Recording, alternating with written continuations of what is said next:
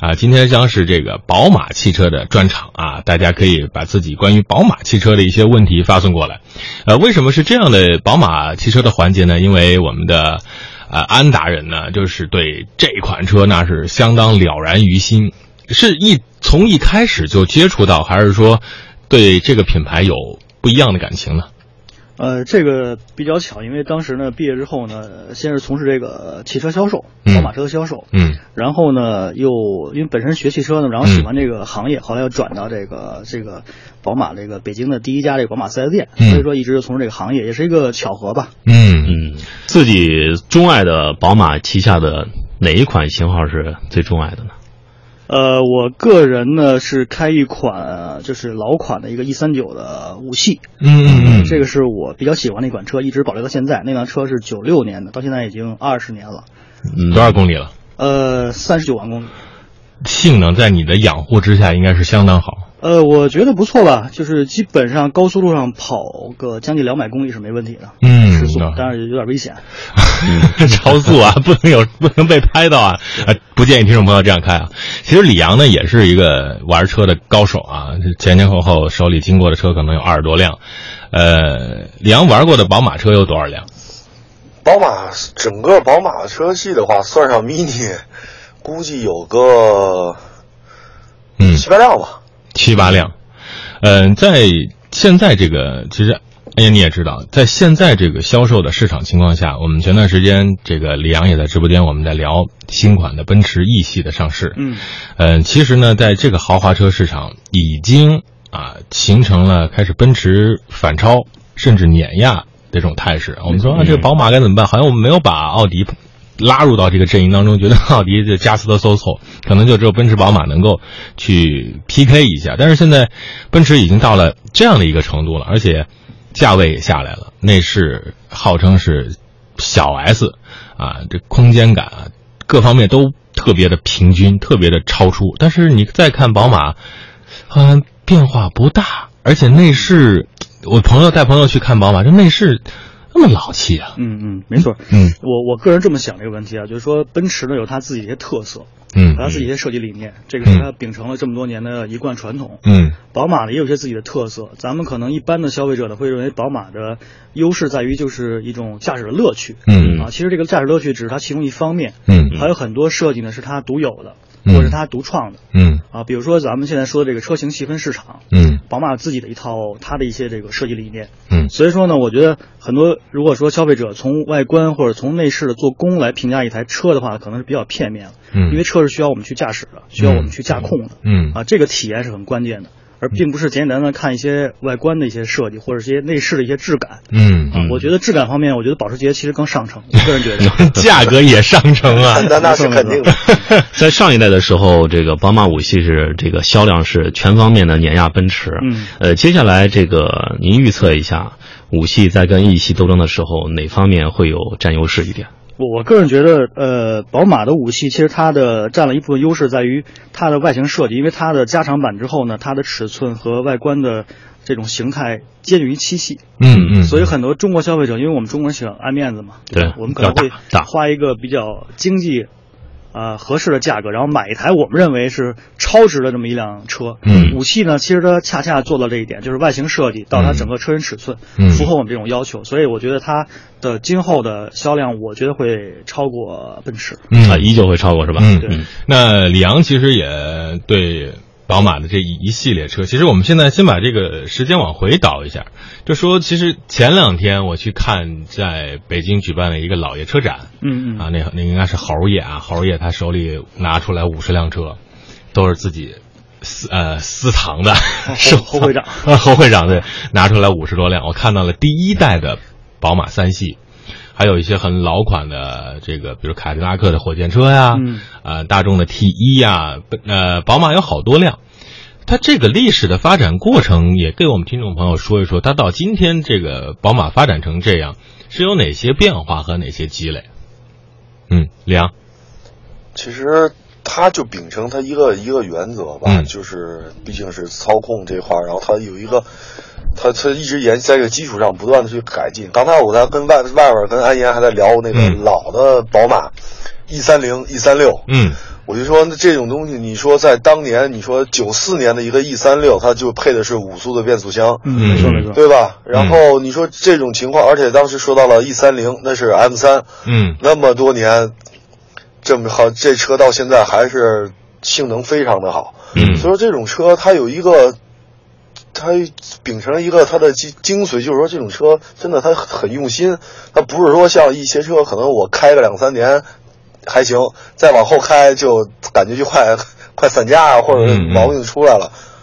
对，嗯它品质还是不错的。其实很多那个我们所谓老款车啊，那天我们那辆那个客户的 E 3 0 M 3它是八八年出厂的，嗯然后跟我们那个技师呢是同款，他们俩是一个年代，都是八八年 出生的，得赶巧赶巧。嗯嗯啊，然后那个车你就发现它虽然这么这么多年过去了，那个车的很多的很多细节还是就是保留下来了。比如，对，比如说它，你看它内饰的一些东西，嗯它内饰呢，你看一些很小细节，比如说它的一些门内饰板，嗯或者是机舱里面那些小的一些机关啊，比如说一些那个它，因为它那个引擎盖是倒翻式的，嗯。嗯。就是它是向前开的，我们引擎盖是向上抬的，嗯。这是倒翻式的。嗯。然后它的那些开关把手的那种质感啊，拉开的那种那种声音，就是咔嗒那个声音啊，对，那个质感是保留了那个就是原来原汁原味儿那种感觉。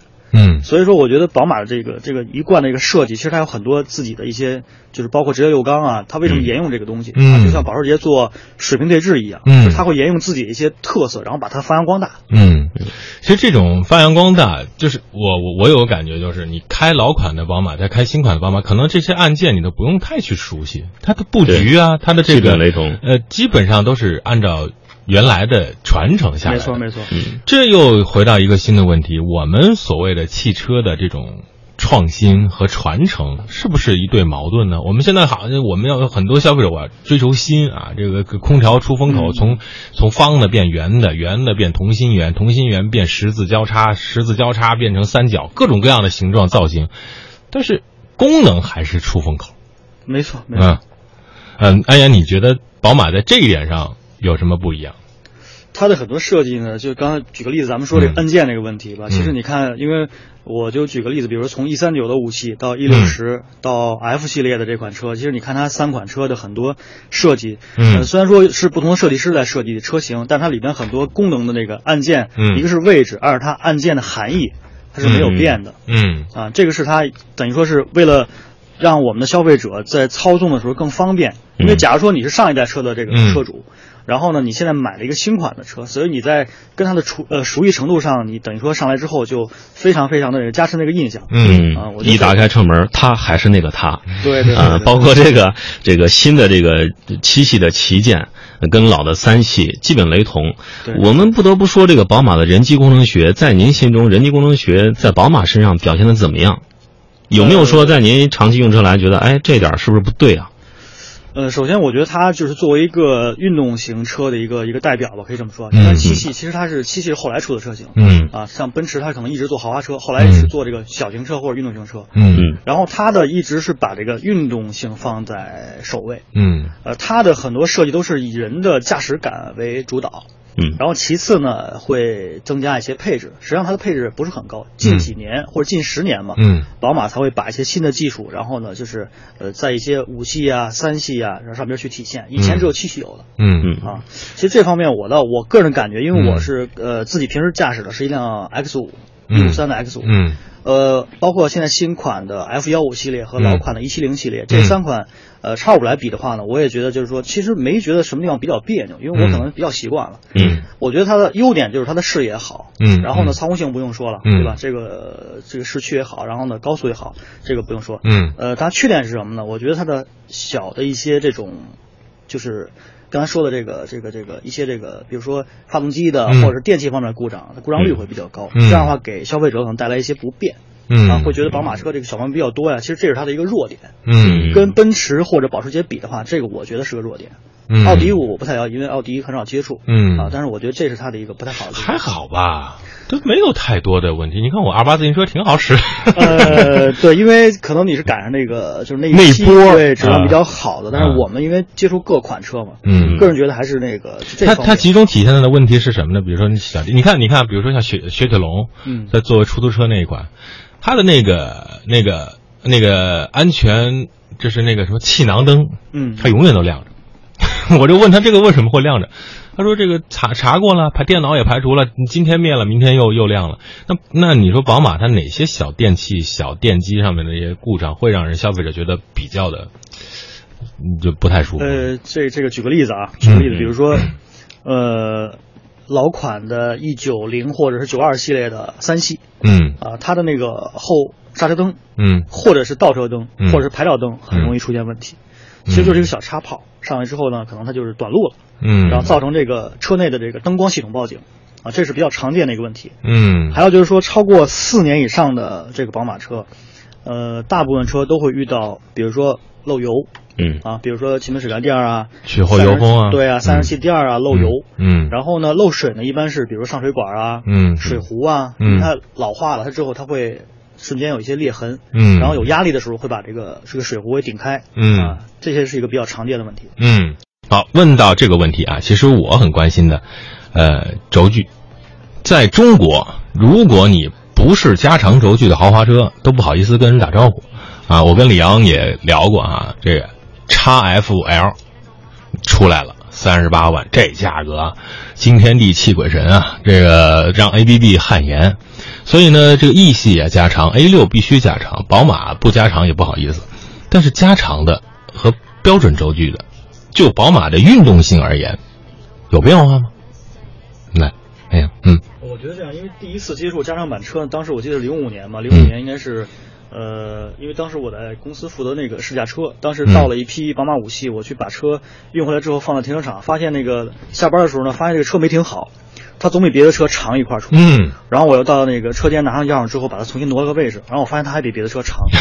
啊。当时我没注意，因为那台车是一个，它是一个等于说是一个隐藏车，它没有贴任何标识。嗯。啊，它很多地方还是经过修改的。防谍照，对对对，然后后来我发现它比别的车长了一块儿，嗯，因为当时我们是没有 L 版的，就是 LI 版的。那是哪年啊？那是哪年零五年。零五年的时候，然后十月份的时候他就参加了一个北京车展，然后发布了。嗯当时我们是八月份嘛，嗯接的车的时候，嗯所以当时没有概念有加长版。后来才发现这个车确实比别的车就多出一块儿来。嗯，真的是长，对对对，停都停不进去。对，然后九月份的时候去成都参加了这个车的一个那个培训，嗯当年在那个成都的那个也试驾过，然后也试乘过这款车。嗯呃，然后从程度来讲的话，不用说了，后排空间肯定很宽敞，嗯因为它从中间的那个 B 柱位置向后加上十四公分，嗯啊，整体的车的车架上也有改变。嗯但是从操控来讲的话，我个人觉得这个车的操控实际上跟普通的就是呃短轴的车没什么区别。嗯我个人觉得没什么区别，但是在极限的时候肯定是有有有状况，但是在正常驾驶的时候，或者说在呃我们通勤的时候，实际上是没有区别。其实它的这个用我用我比较这个通俗的话，就是指哪打哪的性能还是很强的。对，特别是发现了紧急情况啊，这一把轮儿这车绝对能过来，甭管这车有多长。这李阳，你当时开的那个五系是五五三五535五三五 i 还是 li？L I，因为那会儿 i 其实我想买 i，因为四驱嘛，然后又进口，结果因为没有合适的车，然后碰到了一辆 L I，我说那就这个车吧，嗯啊你开过标准轴距版吗？开过，感觉呢？呃，开过 M 五，那那没法比的。不是，不是一档次咱能说点在同一平台上的东西吗？短轴的我开过，它那个应该是五二零吧，哈，哎，嗯五二零有短轴吧？我记得那应该是五二零。呃，除动力就不说了吧，动力肯定是会弱一点，嗯但是从操控来说，我就觉得就是在极速并线的时候，可能我这个这种这种感觉会稍微明显一点，就是嗯能感觉，就是可能也是对比开过吧，能感觉出来它这个长轴距有点有一点不同。对，肯定有区别嘛，因为它整体加长了十四公分嘛。嗯嗯所以说这个时候呢，你在做紧急并线呀，或者是在做这种穿桩的时候，肯定它的性能会比对短轴要慢，嗯，或者它幅度摆的要大，对肯定的。但是通勤的话应该是没问题的。对，其实我最明显的感觉就是开那个，就真的是长啊！你就比如说，同时我今天开的是一个小 mini，嗯，你明天开这个加长版的五系之后，你这每天得看着这个车屁股后头，我会不会挂着？特别是转弯的时候，这个半径肯定要大，这是很正常的。这为了满足你后排的需求嘛，是吧？对对对有取就有得，有得就有失。好，下一个问题就是关于这个双肾的造型啊，这是它的标准的样子啊，无论现在哪款上都有。我那天在老老爷车展上看到这个双肾造型特别小，都不叫双肾造型了，这是就是两个口啊。让这个汉汉字口啊，两个口并一块儿特别小。慢慢慢慢的就变大了，而且这个这个双肾的造型也被呃很多车企去模仿啊，去去学习。但是我们他们只能学这个样子吗？还是说这个这个双肾造型越来越大，它的承载的东西会越来越多吗？呃，我我还是觉得这个这个造型来讲的话，实际上跟时代有关系。嗯，因为早期的时候呢，可能很多车型它在设计方面可能都是，你像奔驰也这样，嗯，它都是那种很小巧那种感觉。嗯，那车型本身它车型尺寸也小嘛，嗯，对吧？所以这个这个外形设计方面很多细节也是那种尺寸偏小。嗯，然后随着后期的话呢，它的一些这种人们对这个车辆的一个一个性能或者尺寸的这种这种这种追求，然后它会把发动机的功率啊提升。嗯，这个时候可能需要额外的一些，比如散热呀。或者一些通风性的机能啊，可能它需要把一些相应的一些形状尺寸啊，因为我的觉得是任何一个设计都是以功能性为主的，嗯，而并不是纯粹的一个一个外观的一个好看，它必须满足一个功能性，嗯啊，所以说这个双肾，我觉得它的很大一部分的的用处现在已经作为一个标志性的一个一个这种配置了，嗯，但是像一个 logo 一样，对，但是起初的时候它实际上就是一个进气格栅。一个小的一个格栅，然后为了给水箱或者散热器散热用的。嗯，我们还看到一个问题，就是宝马新的改变，就是，呃，像二系，它从这个后驱变为前驱了。然后这种改变，呃，您觉得会对他的这个？这这一点，我我我一直不认同啊！我我不知道很多人都觉得你们俩怎么想，李阳怎么想？我觉得这个变化有点，大家觉得有点适应不了。对，最基本的、最他的这个应该说安身立命的东西，后驱啊，然后就改成前驱，这个这出于什么考虑？就是满足市场吗？不是，其实你说像奔驰，不也早就出来那个前驱了吗？对对对，对吧？我们对奔驰没有什么要求。其实 二二系它作为一个这种家用的，其实就是定位一个旅行车嘛。嗯，它其实它没有那么多，就是比如说激烈驾驶，或者说一些，就是会相对弱化一点。我个人对操控相对弱，他只是觉得实用，然后省油，驾驶方便。那灵活的话，那所以说前驱在这个级别的定位可能会更适合一点，而且成本也低。嗯，没错没错。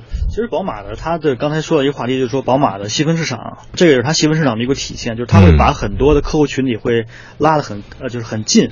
嗯，比如说最早的时候，我们可能没有这概念，然后后来慢慢我们发现，你看宝马有最小的从 mini 开始，嗯啊，迷你开始，然后到劳斯莱斯，嗯，其实都是它的一个产品线。嗯，这个区间我们中间有小型的这个房车四门的，比如说三系、五系，对吧？嗯五系的车，然后也有这种豪华级的七系。嗯，然后还有这种运动型的这个越野车系列，或者叫嗯 SUV 系列，比如说从叉一开始是吧？叉一、叉三、叉五、叉四、叉五、叉六，嗯，然后呢，这个系列车型实际上它是把整个这个车型市场细分了，它要让每一个消费者都能从它的产品线之中选择一款。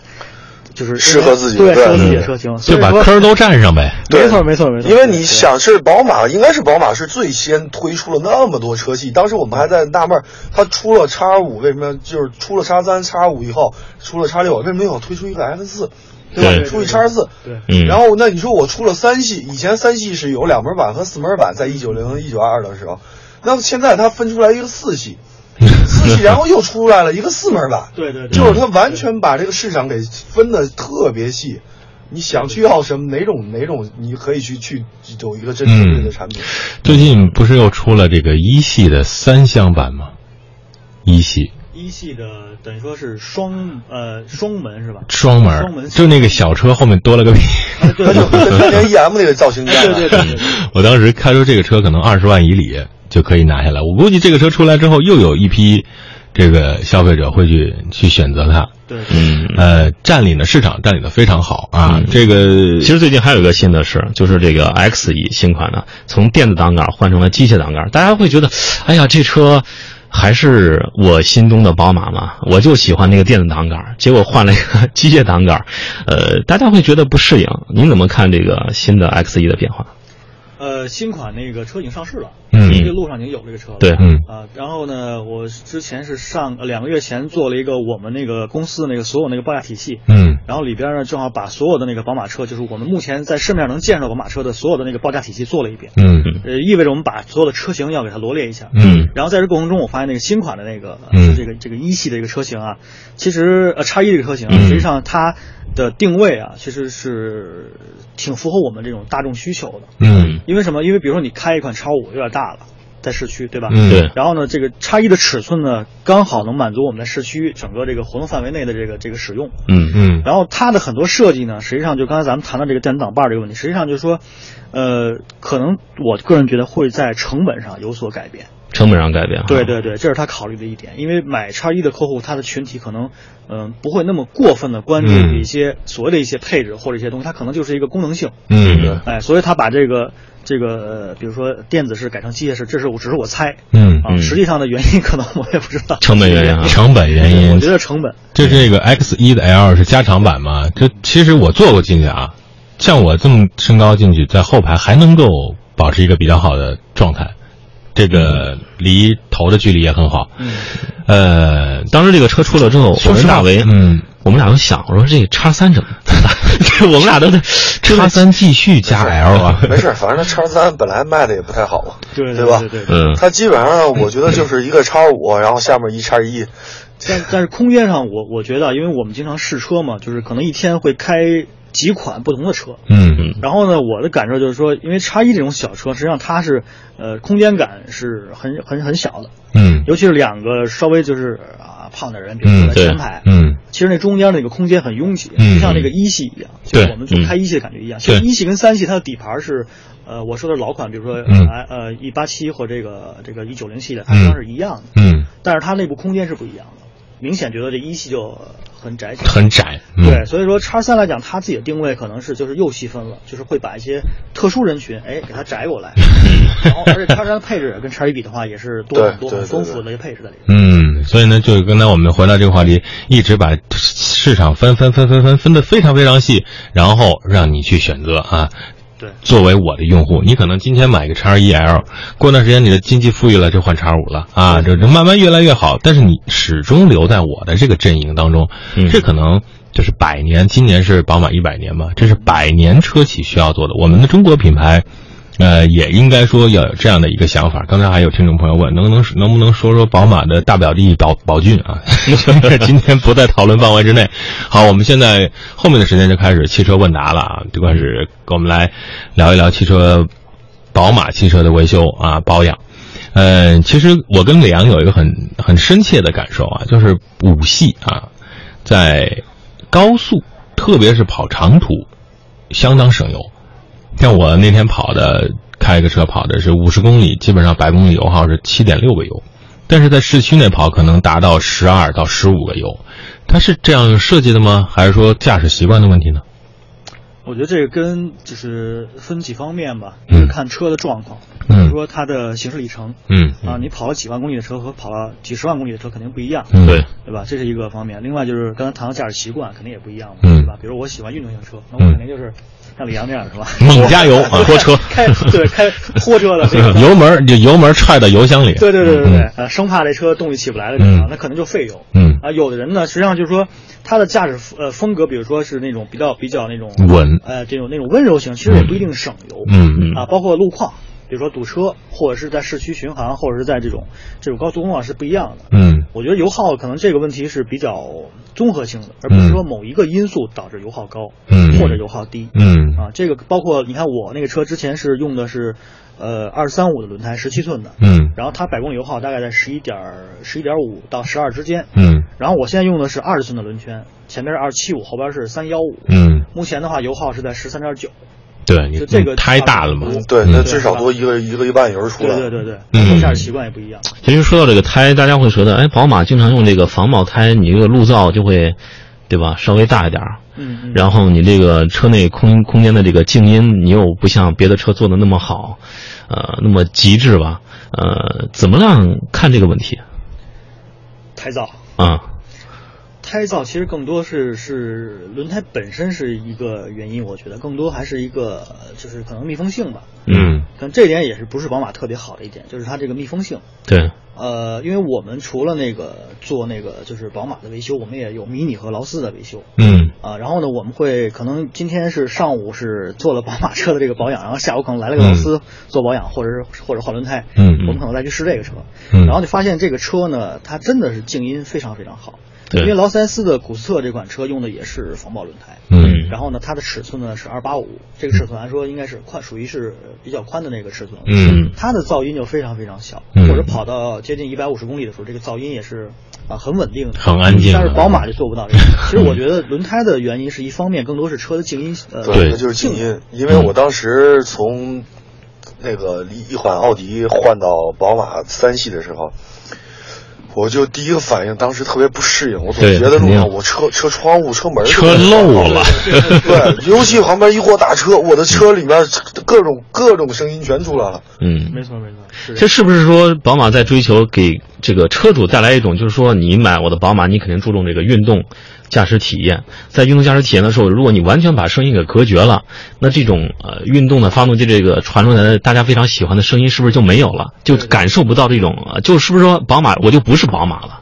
有这方面的一个原因，因为我倒觉得开车的时候，这个如果说一点声音都没有，或者说这车非常非常静，害怕。没那种感觉。你开特斯拉，你有一种感觉？我，开特斯拉我都不敢上车。跟鬼一样，跟那个幽灵一样，从你旁边呜就是你你如果不开这种这种发动机，就是模拟声音的话，你就纯粹的安安静静的，就感觉心里没有底。对。嗯。啊，可能是越运动的车，你看你看那个 mini 那个 Cooper S 的时候，你会觉得哇，这哪儿都响啊，这声儿这么大呀。嗯。你但是你要坐在很豪华的车里面、奢华的车里面，像劳斯莱斯，你会觉得很安静，可能是这种这种需求不一样。对对对吧？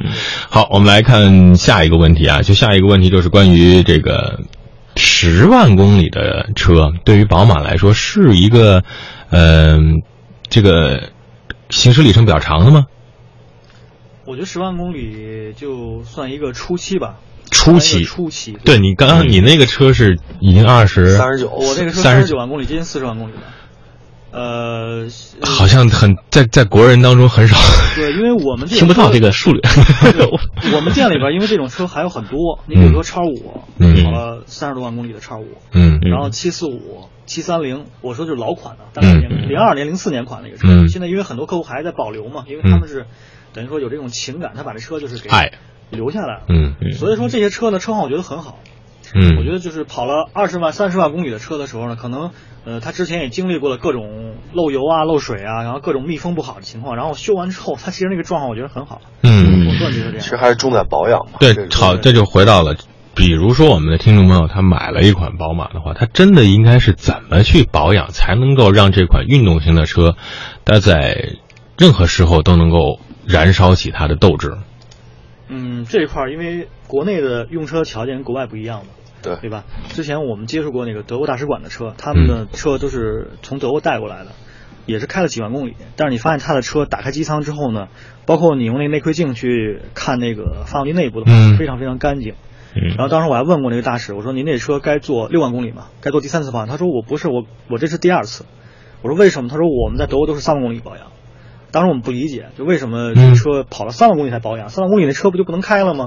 那机油是不是已经都老化了，不能用了？对，对吧？后来发现呢，因为咱们国内的环境跟国外是不一样的。你比如说空气质量，对吧？包括日本、台湾这种地方是吧？你看跟咱们这个内陆地区的这个嗯，和中国台湾比还是不一样，对吧？嗯然后汽油的油品，嗯啊，然后包括我们的用车习惯，你看咱们的车全是自动挡，但是在国外呢，很多都是手动挡。对对对对啊这个，当时我记得我们在宝马培训的时候特意说过这个问题，就是说，呃，因为国人国人开车啊，他喜欢就低速换挡，嗯就是对。转速没有拉起来，为了省油嘛，对吧？嗯。所以它这个车很容易出问题，就容易这个爆震。嗯所以他为了解决这问题，就是我们进口的车基本都是自动挡的车。嗯，所以这块儿来讲的话呢，让你少坏一点。对我们的保养的时候，其实很多项目需要注意，除了换机油以外，然后定期的一些发动机的维护也需要。嗯，比如说，我们根据这个油矿呃这个油料的这个这个这个汽油程度的这个不同，可能添加一些汽油添加剂，或者机油添加剂，嗯来改善这个车在不同工况下的这个这个状态。嗯呃，我个人觉得就是保养周期可以不用缩短，可以正常的保养周期。比如宝马车是一万到一万两千公里，嗯。啊，M 的车呢，可能我们是有不同 M 的发动机，嗯。我们可能根据发动机不同，可能是这个保养公里呃里程也不一样。嗯。呃，项目的话也根据车况来保养，因为我觉得呃，就是现在目前 4S 给我们的那个保养的那个周期，可能是有的地方欠妥，就需要一些我们太短了。对，根据车辆来自己来调整一下。对，其实就是越短，不挣的钱越多嘛。对，所以我帮你的。我在节目当中肯定就是直言不讳的说嘛，就如果你这个有比较靠谱的修理厂或者是这个专业的人员的话，我建议大家可以首先你要听节目去学这些知识，有的人真的不懂。那你在从业这么多年当中，有没有遇到过？你看这一车就觉得，哎呀，怎么把这这么好的车开成这样的？一些车主有有肯定有。来来来说一个，让我们乐呵乐呵。原来我就是应该是一三年的时候吧，我一个朋友他自己的开一台 M 三，哇，好车。对，然后他的等于说他父亲呢是开一台叉五，嗯，三点零的发动呃三点零的发动机那款车 N 五二的。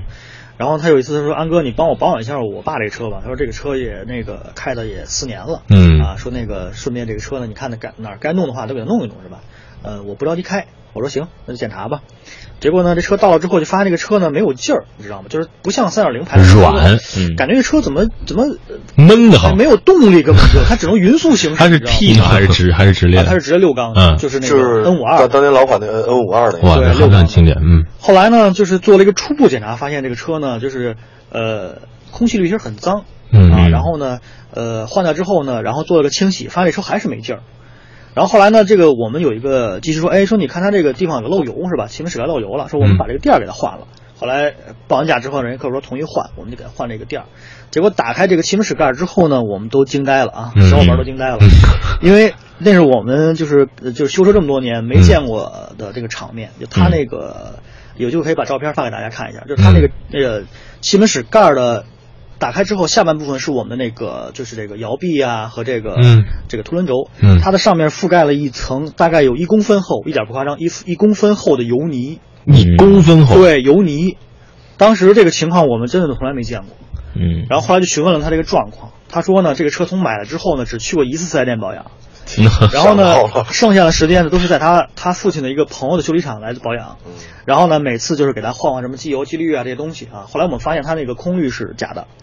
啊，机油用的什么品质，我我不能去鉴定，但是我觉得它空滤是假的，而且他父亲那个车是在工地上用的，啊，天天跑工地，脏，嗯，对，特别脏，那环境特别脏，嗯，对，因为这个粉尘和这些机油包括油气混合之后，它形成这个油泥，包括混合物，它就会随着这个机油循环到这个机舱里边去，然后堵塞油道啊，嗯，包括去把一些小的一些润滑表面给它呃屏蔽掉啊，然后造成润滑不良啊这种情况。所以那个车最后做了个大清洗，整个拆掉，然后重新里外做清洗，然后一个礼拜之后，然后恢复原状了，就 OK 了。动力非常好了。对对对，恢复到原来三点零那个标准。我我想问一下，它这个维修的成本大概是多少钱？给我们一个范围。当时大概五位数，连清洗带拆装的话，大概在一万五千块钱左右。嗯，值，相当值，值。等于你又换了一台车呀。对，这车，所以这这个很让人，就是你要是懂车的，就是。你会觉得很心疼，没错，嗯，对吧？这这种情况呢，又常常发生在我们周边。我们的很多，我节目当中很多听众朋友说，我这把车扔到 4S 店，然后在那做指甲等着吗？给我们的最后这点时间，给我们的这些宝马车主一些一些一些建议吧，就是我们真的应该怎么样去维护这样一台比较高性能的车，让它物尽其用，而不是说你开这个3.0的车，感觉像1.0的排量。嗯嗯。我还是觉得就是从那个就是一个是燃油，嗯，要提高我们的这个燃油品质啊。这个问题我们解决不了，这个是得找这个我们需要加一个添加剂啊，加添加剂啊，这个可以啊。这个添加剂不用每箱都用，我们是要隔一段时间，比如说两千公里用一次就可以了。嗯。然后其次呢，在换油的方面的话，我们除了换机油，我们还要换一些就是跟呃发动机相关的一些机油类的添加剂。机油类的添加剂，然后来改善我们整个发动机的工况。嗯啊，比如说刚才我说了，跑了几万公里的车。和跑了十几万公里的车或者几十万公里的车，嗯，我们对应这些车型是有不同的添加剂的，嗯，这个是国外的，嗯，德国的一个品牌，所以说呢，呃，像刚才谈那个话题，我觉得我们自己的车首先保养好，对吧？嗯，我们通过我们自己的经验，然后把这些经验反馈给客户，嗯，啊，这样的话我们等于说是通做了一个实验而已，嗯，呃，那对于一些女性车主呢，开比如很多女孩都喜欢开什么叉六五啊、叉六啊，嗯，对于他们来说呢，这个怎么？怎么去去去维护自己的车，保养自己的车呢？真的是丢到 4S 店啥都不懂吗？呃，很多女性客户就是这样的。你们你们在店里也应该见过呀。对对，他们就是来了之后把车放到这儿之后，然后你帮我保养吧，帮我检查问题吧，什么地方响啊，什么地方有的时候轮胎都开的已经都快露出那个钢丝了，然后他会觉得这个哎还能用啊，这个没问题啊，这个里边呃坏了，但外面不还好的吗？他们看看看侧面，说哎这还挺挺新的。对对。对，包括刹车片也是这样，比如说迷你车，嗯。那个 R 五六的刹车片，它一般是里片磨得快，嗯外片磨得慢，嗯。好多说，哎，说这边还能用啊，我把这边用完之后，我再一起换，不这样不是可以更省一点吗？嗯，你是不是要挣我钱？心里想，就是女性客户或者说上年龄客户需要我们再用额外的时间，或者是去给他上课对，去给他做这方面的一个一个这种这种培训。嗯对，给他呃这位听众朋友，这位听众朋友问了啊，有传闻宝马八系将重出江湖，是真的吗？这款车定位是什么？两位好像是说要有，好听，八系好像是要出，对，嗯说是有这个有这个传言。它对标什么呢？对标奔驰、啊，迈巴赫，迈巴赫啊。嗯老款的八系呢，这个倒是原来我们倒是接触过。哪我们店里哪年的有八八系啊？？E 三幺的八系，我记得好像当时年你发过照片。对对对对对，那个嗯八系是，呃，等于说八四零、八五零，这是当年宝马推出的一个高性能系列的车，它是对应法拉利的当时的四五六 GT。法拉利。对，当年是对应法拉利的四五六 GT 这个车型。嗯结果呢，这个两个车的其实还是差了很多。对，结果他结果他失败了，不在一个 level 上。他失败，对对对。哎所以这个巴西可能就是更更高级别的啊，又把这个市场又细分化了。所以关于这个百年宝马，我有很多话题可以说。其实我今天把这个两位嘉宾请到直播间，这也是为以后开个头，让更多的消费者能够在呃两位的实战啊实践当中去学习怎么样。保护自己的车，来使用自己的车，这才是关键，而不是说我等我到了跟那个叉五一样，到了一公分厚油泥的时候才知道我我要去维修了，我要去保养，这个费用可能会更高。对，其实很多那个保养的问题，可以在我们日常的维护中把它解决掉。嗯我们都习惯就是说，好比我们看病一样，好比就是有了问题之后才去医院。嗯对实际上你在之前，你可以通过一些就是其他养生手段方式，哎，对，养生，然后 让这个问题化解。对，嗯嗯，防患于未然啊。嗯，好看一下时间，今天的节目呢就只能到这里了。非常感谢各位的收听啊，提出了问题，呃，也非常感谢李阳啊，非常感谢安岩的做客直播间。我们下期节目不见不散，谢谢两位。好，再见。嗯，再见，再见嗯。